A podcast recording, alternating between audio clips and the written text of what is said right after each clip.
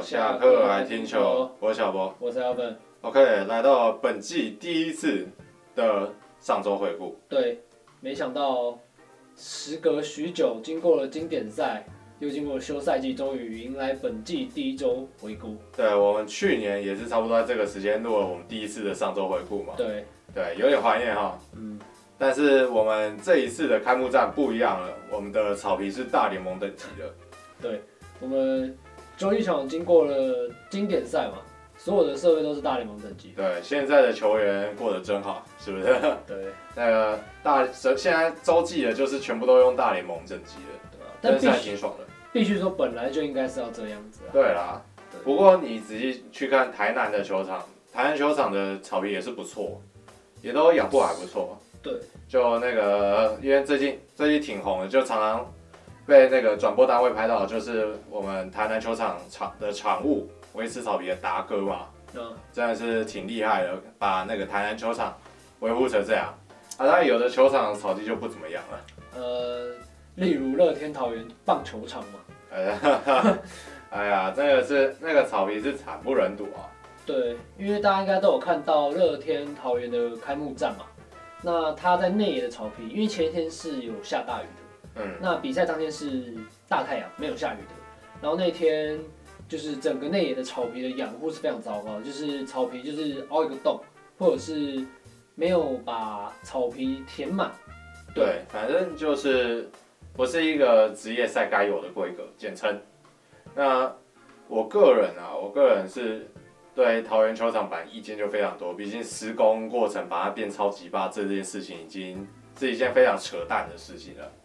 然后尤其是因为新主球场的问题嘛，所以又让大家可能又再更关注可能球场的草皮这部分的问题。那最近那个最近也有大巨蛋在铺草皮嘛，就也有也有也有上新闻，然后看到就是那个水泥地直接铺草皮嘛。当然啦，之后有解释啊，之会之后会在上面铺上沙粒，然后会有一些橡胶材质，就其实球员那个不会那么容易受伤啦，所以大家也可以放心。对啊，因为毕竟乐天桃园的其实这个公司也是非常的大啦，因为他们资本额其实也是蛮雄厚的，只不过他们感觉没有很在意球员的安全嘛，因为他们都砸重本在我们的李多会上了。那是，对吗？那，那是没钱。对嘛？那想必不可能就此花光嘛。对吧？然后不就是说什么李多会是什么高高经理聘而来，啊、不太可能嘛。至少虽然它的价格可能在韩国比韩国高一点啊，嗯，确实。对，但是其实养护草皮真的没那么难，你知道吗？真的比较重要。对，而且他们赛后乐天桃园赛会有发声明说，就是会跟市政府合作嘛，然后加强草皮的养护。但是你要想哦，你经过一整个休赛季的养护咯。你已经休赛季从十月结束嘛，对不对？所以经过了至少四个月，对，那这个期间都没有养护吗？你要等到开季，球迷看到了在骂，然后你才说要开始掩护，你不觉得蛮奇怪的吗？嗯，对，所以这个就要是球团重视的地方，因为毕竟他们，与其就算老实说啊，他们就算不做球草皮的养护，球迷还是会都会进来看。对啊，对，但是重点感觉是就是球员的安全啊。对啊，对，毕竟球员是球团最重要的资产啊。对对对对。好，OK，那我们就回到了我们的赛季上的内容啦。那第一场是在我们的洲际开幕战嘛。嗯。那洲际开幕战呢，它是史上开幕战人数第四高、第四高的。那总共有一万八千三百九十五人入场。然后这一场呢，有一个特殊的记录，就是我们的宋家祥。破了开幕战最年轻的先发野手跟最年轻出赛球员的年纪记录。那宋家祥在开幕战当天呢，是十八岁又两百五十三天。那原本的记录呢，是廖健富的，在二零一八年的开幕战十九岁又一百七十七天，在桃园。对嘛，反正就是都是队友嘛。对，然后也都是捕手出身嘛。对，然后宋家祥现在也是我们空降直接打击王。对，空降的打击王。对，那能在十八岁打出这一个成绩，真的是不简单呐、啊。对啊，但是现在样本数其实大家都会说偏少啊。嗯。对，然后加上宋家祥，重点要看捕手的领导能力啦，因为毕竟这个是看不到的一环嘛，因为数据上看不到的一个环嘛，所以在打击方面，宋家祥需要加强的地方可能就是这个了。嗯，对。然后这一场呢，说实话，最后就是靠着全垒打战术，嗯，获胜，就是廖建富的一发三分炮，加上林立的一发阳春弹。廖建富呢，他也是打出了生涯第一次代打全垒打。那我觉得阿富，就大家都期待他是一个重炮嘛。那我觉得他现在在开季这个状况的确是有展现出来的。就该有的打击实力是有被展现的，我觉得还蛮好的。没错没错，对，然后来到了隔天，隔天其实嗯还是有在中信的主场嘛。那那一天是我们的恰恰彭正明背号隐退日嘛，嗯，所以那天的进场人数也是用尾数二三来呃帮恰恰做个致敬。那那天进场的人数是一万九千五百二十三人，对，然后那天很可惜的兄弟又输球了。哎，对，就是有特殊节日不会赢啊。对，他只是对手不是蓝色那队嘛。对，对不对？蓝色那队可能更会抓招牌一点。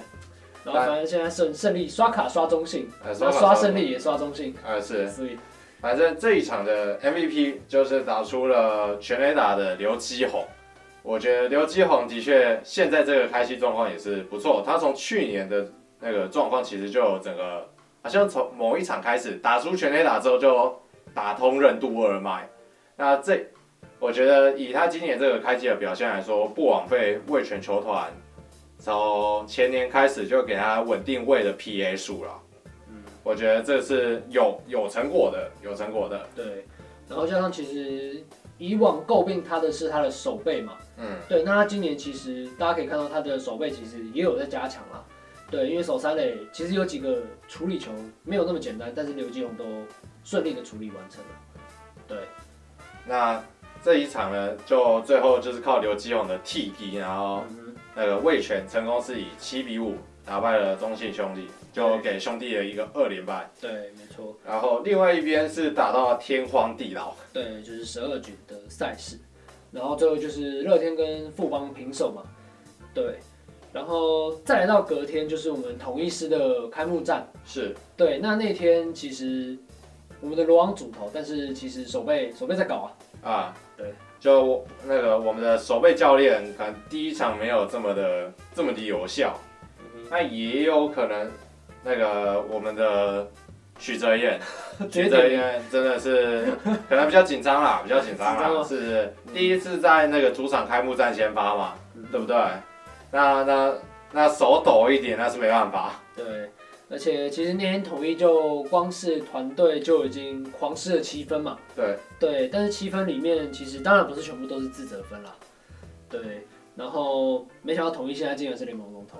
对，不过不过这也是后续的事情，后面会讲到的事情。那这一场那个台南开幕战那个主投是向魔力嘛？那向魔力也是有拿出他在韩职当那个。韩职当王牌的这个实力，嗯哼，也是成功压制统一师。对，只不过向魔力最近因为有受伤的关系，所以他先下二军休养。对，那也有去做更进一步的检查了嘛？嗯、那也就带这个消息的出来了。嗯、然后呢，再是讲到另外一边，另外一边在新庄的味全对富邦，那这场就精彩了。精彩不是在比赛内容，精彩是在。裁判的表现啊，对，因为这场，嗯，其实算是一个关键了，就是因为毕竟三比一跟二比一，对，真的是有很大的差距，有差有差。对，然后因为说如果是三比一的话，就没有高国辉那个再见安打了。是，对，然后我们的游智庆，游智庆三雷神也是蛮抢戏的。对，那那事情经过是什么呢？就是原本是站三垒一三垒，然后三垒的跑者是王振堂，然后。打击者是范国成，然后范国成打了一个右半边的高飞球，那这时候那个王振堂就要跑嘛。从那个从那个画面上来看，应该是那个外野手接到球的瞬间，然后王振堂起跑。可是这时候那个下下一个打席嘛，就传三垒触警牌，触警裁决，但是这时候游智庆却那个直接判了王振堂这一分是不算的，那是 out。那这是一个很严重的一个误判啊！如果从画面上来看，那富邦也那个贯彻了影印野球嘛，对不对？影印野球的部分，然后这有一个有趣的东西啊，就是场边有一个球迷也拿着艾尔达的这一个画面去做了影印，去 seven 影印嘛，对不对？那最后呢，他是得到了艾尔达的那个免费的、免费的一个月观看。啊，对，这这点挺有趣的，大家支持正版，对不对？嗯，确实。对，然后其实刘志兴隔天就被联盟宣布降二军嘛。对，调整一个月。对。但是我觉得这个对他感觉是不痛不痒啦。对啦，就是如果大家有看 Josh 的影片的话，就会知道在讲什么了。对啊，所以，然后游志清在这几年来，其实陆陆续续有发生过很多次的争议判决。嗯哼。那我觉得的确，就像很多棒球的 YT 们有讲的，就联盟可能真的需要找一个。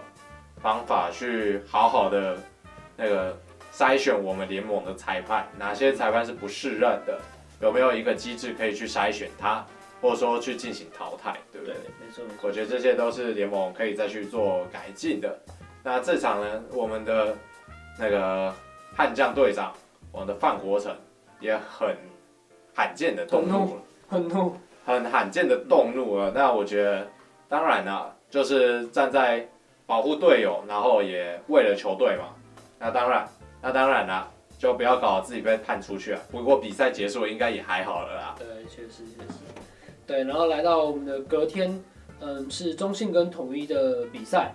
对，那那天最值得关注的是，除了我们的布雷克在伤愈复出首次登板先发之外呢，还有就是陈玉文追平我们自己的重垒。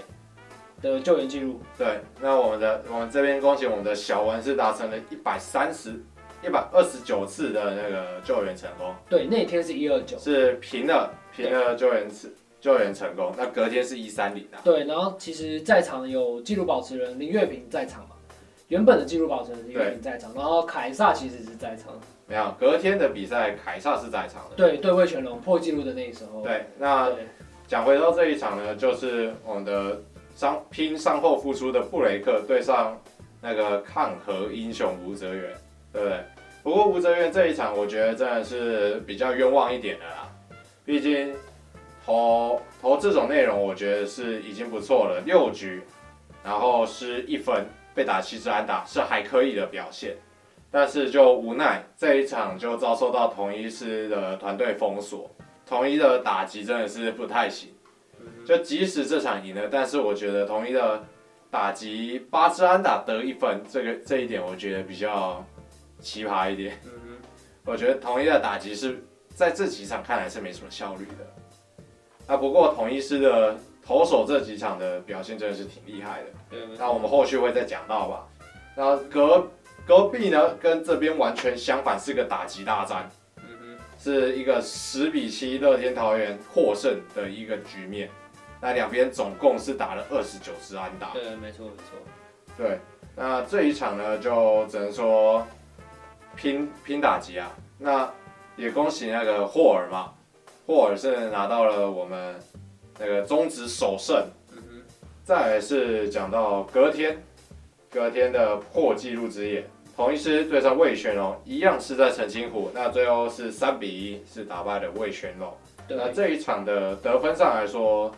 就是靠着我们四野在第三局的一支两分全垒打，也是统一师本季的第一支全垒打，拿下了这一场的胜利。对，那陈先生现在也是占据我们的打点王啊。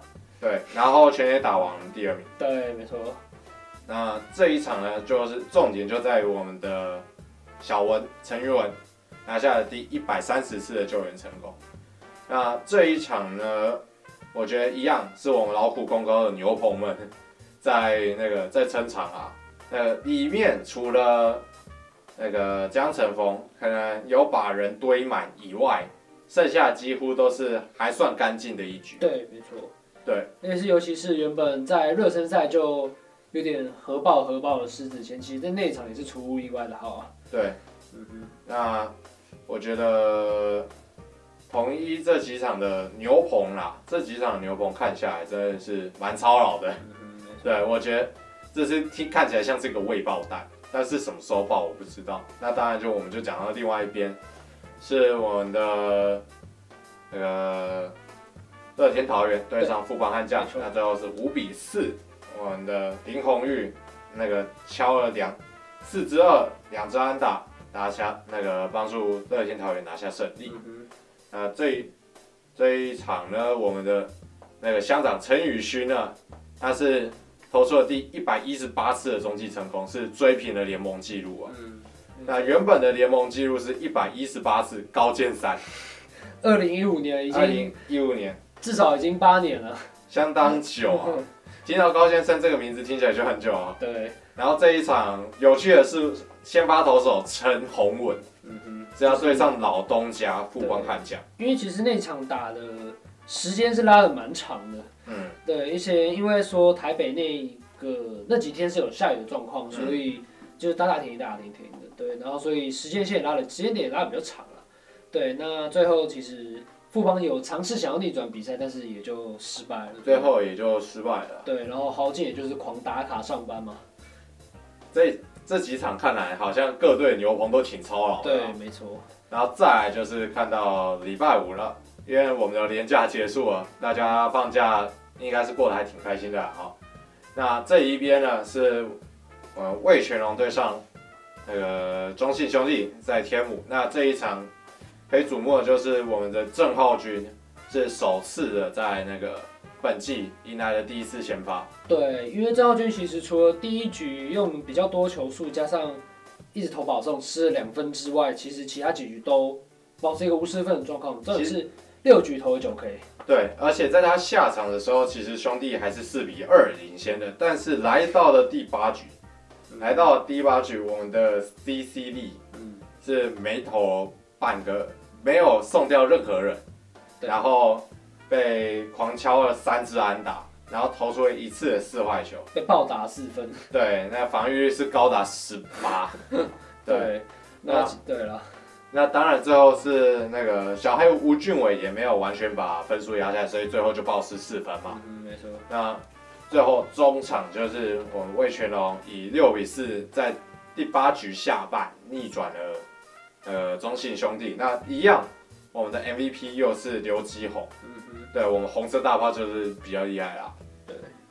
OK，那另外一边呢是那个又是乐天桃园对上富邦悍将在新庄。那这里是那个派上的是那个威达尔，威达尔对上我们的富邦，然后这里厉害的是，我觉得威达尔挺能投的啊，对，就用球数那个投到七局，那七又三分之二局用了一百一十球，还算不错，然后好，重点是只被打三支安打，对对，对面对对手是富邦啦，对，张啊是啊，对，然后那个之后是靠苏俊章上来把那个一。撑了三分之一局，然后又投完九局下半，然后把比赛给终结掉，最终是四比零，是打败了富邦悍将。那富邦悍将到这边，到这边已经三连败了。嗯哼，没错。OK，那再来是到礼拜六了，礼拜六那个一样，那个龙象大战在天母，最后是那个七比一，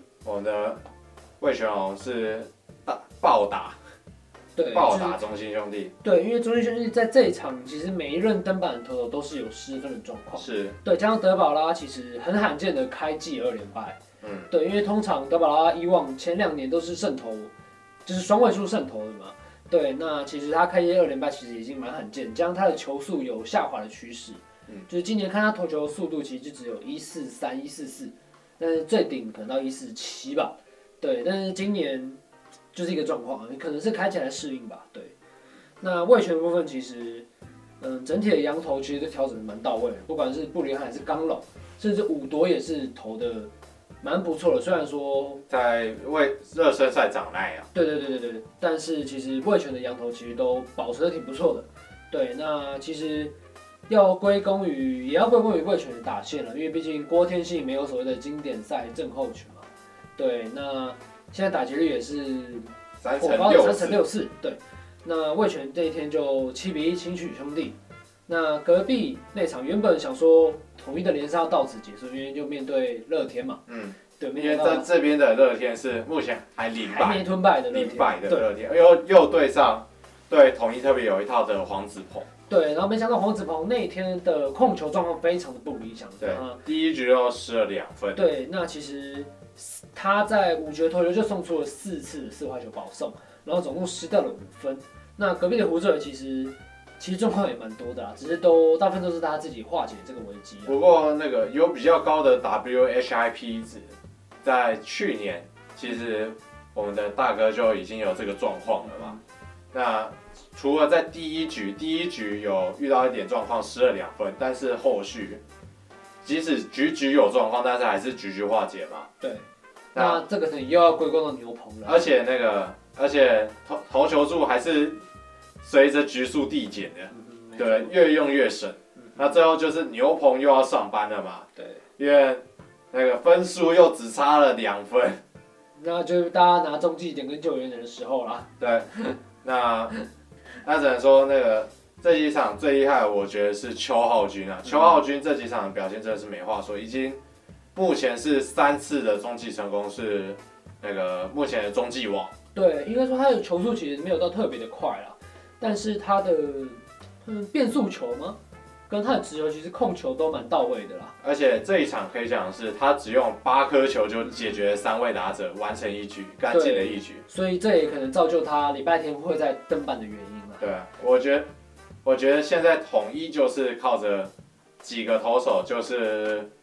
刘雨辰、刘轩达，然后邱浩军跟陈韵文，嗯、这四个人在撑起整个牛棚。对，然后再来是看到隔隔天，隔天的统一跟富邦的大战。那这一场呢，就是创纪录了。对，因为两队安打数加起来只有两支，是创下嗯史上最少的安打支数记录。嗯，对那。为什么富邦会拿到这一分？完全不是用安打。对，因为其实前五局两队是一比一平手，但是两队都是无安打的情况。对，对，那统一是直到第六局是老胡的那发阳春炮嘛？对，那也最后也就是胜利打点。嗯，那富邦则是到了第九局才由高国辉打出了一支右外野的安打了。嗯，对，那其实那支安打蛮幸运的，只能说他打得好。对，因为毕竟那球投的蛮外角的。对，那高国辉就轻轻一碰啊。对，就刚好就在线内嘛，运气是还不错，也有运气成分，但我只能说打得非常好。对，因为加上他又是往右外野打，右外右打者往右外野打。对对，那其实还好我那三打，否则又要成笑话。对吧？不然不然那个被被零封嘛，然后又零安打，对被有安有得分零安打。对，然后我觉得是统一比较丢脸啊。对，然后其实可以称赞一下富邦悍将的肯特啦，因为肯特他球速。不是特别快，但是他的各个变化球的变化轨迹其实都颇大的，加上他的控球又是特别的好，所以统一的打者其实都一直会空了。对，对那，那也是球速精简一哥。我觉得统一的空左镇，假如要这样来看的话，我觉得不一定有被治，我觉得完全还没被治好。嗯嗯。所以我觉得统一在面对到左投时候的那个攻击力，我觉得是有待商榷的。嗯嗯。对。这个还有待于那个时间时间去证明。对，因为其实今年联盟感觉就感觉上比以往的左投数比以往更多了啦。因为毕竟从看像乐天找羊投，然后富邦找羊投，其实都是左投。对，那加上兄弟又像我们六回归又一个左投，然后还有德保拉，其实不好打啦。对，那可能会不会是统一还没遇到很多洋将的情况下战绩才那么好呢？其实。也不好说，对，因为之后才能看状况嘛。因为毕竟，呃，现在中信是打羊头打的居多嘛。因为现在每一场都打羊头，那统一有打土头也有打羊头，但是战绩算是两面的，两面的相反嘛。那可能要等之后才会揭晓，之后真实状况看兄弟会不会就是校正回归，还是统一就是慢慢的继续慢慢的往上走。对，慢慢的往上走，或者是马上往上掉，马马上往下掉。其实这个可以可以观察的点嘛。那值得一提的是，统一它的整个牛棚的防御率啊，不是不只说牛棚，投手群的防御率是只有一点六而已。那这个这个数据相当可怕，这个是 这个已经是那个全五队之冠了。嗯哼，对。但是问题是，我们的团队打击率，打击三围只有到那打击三围分别是。一九二二五八跟二五三，对，那光看这个打击团队打击率一九二，就知道这个统一是完全靠牛棚在撑。对，没错。然后现在其实统一也是失分比得分多，但是意外的战绩来到第一名。对 对，那这个失分都都是来自于第一场开幕战。对，没错。那另外一边的那个兄弟队魏权之战呢，是我们的于谦啊，于谦是在那个本季是从开那个先发先发开始嘛，那也很幸运的可以拿到那个这这一次的胜投，因为你看这个第八局魏权打了三分啊。那在那个时候，感觉于谦是比任何人都还紧张，对那个脸是直接沉下来了。对，我看那个转播画面。哦、uh,，OK。不过这失掉了这三分，虽然说算在蔡奇哲身上，但是都不是他的责失分，因为毕竟中间夹夹着一个失误啊，失分都不是蔡奇哲的责失。那最后兄弟还是有守成，那最后是五比四，呃，击败魏全龙，终止了他的那三连败。谁也没想到嘛，开季，开季我们的中心竟然是垫底了。对，没错。对，然后乐天跟统一是同战绩，那个我觉得兄弟下个礼拜的战绩可能还有机会继续下修啦。毕竟接下来对上统一在洲际的三连战，然后统一应该都会是羊头，那应该就会是羊那个罗昂，然后布雷克跟克维斯。究竟兄弟能从哪边拿到胜利就不好说了，嗯、没错，对不对？嗯。另外一个我觉得有趣、有趣的部分就是我们这一次开幕的时候，那个现在每一队的平均失误数是有点偏高的，除了兄弟那个七场发生五次失误以外，平均一场就不到一次嘛。那其他的四队呢？平均一场一定要有一次以上的失误，几乎是快要两个。嗯哼，呃，我觉得这个失误数是有点偏多了，对吧？因为毕竟，对了，毕竟是职业赛嘛。对啊，因为毕竟虽然说不知道是因为场地的问题还是球员自己的问题造成的，但是其实失误数就是摆在那里啊。对啊，所以，嗯、呃，其实各队都要再加强自己的守备的品质啊，因为。这个就是胜负的关键吧，因为有一些失误可能会引发后续的失分，你也不知道。就像那个兄弟在对魏权那一场嘛，因为失误嘛，所以最后才还要这么惊险的去做守城嘛。嗯，对。然后再另外一个就是给予鼓励啊，就是我们的宋家祥，宋家祥小将宋家祥，现在是以四乘二一的打击率，那个站在打击排行榜上的第一名。对那这个也是非常大家可能意想不到的一部分，对，那就不知道宋家祥之后会不会继续保持这个成绩了。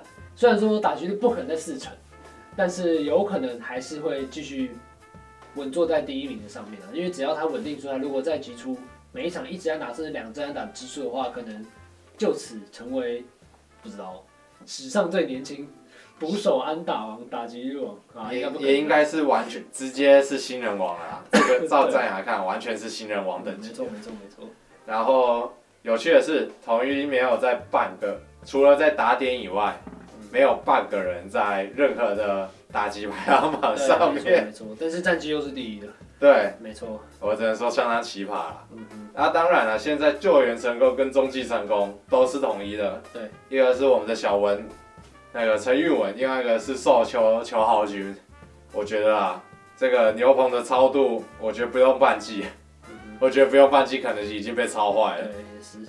统一的打击必须马上苏醒，不然这个投手到底能撑到民国，到底能撑到什么时候？我觉得是有时间限制的。嗯，确实。现在那个就是一个那个危机的倒数计时，那个炸弹，对不对？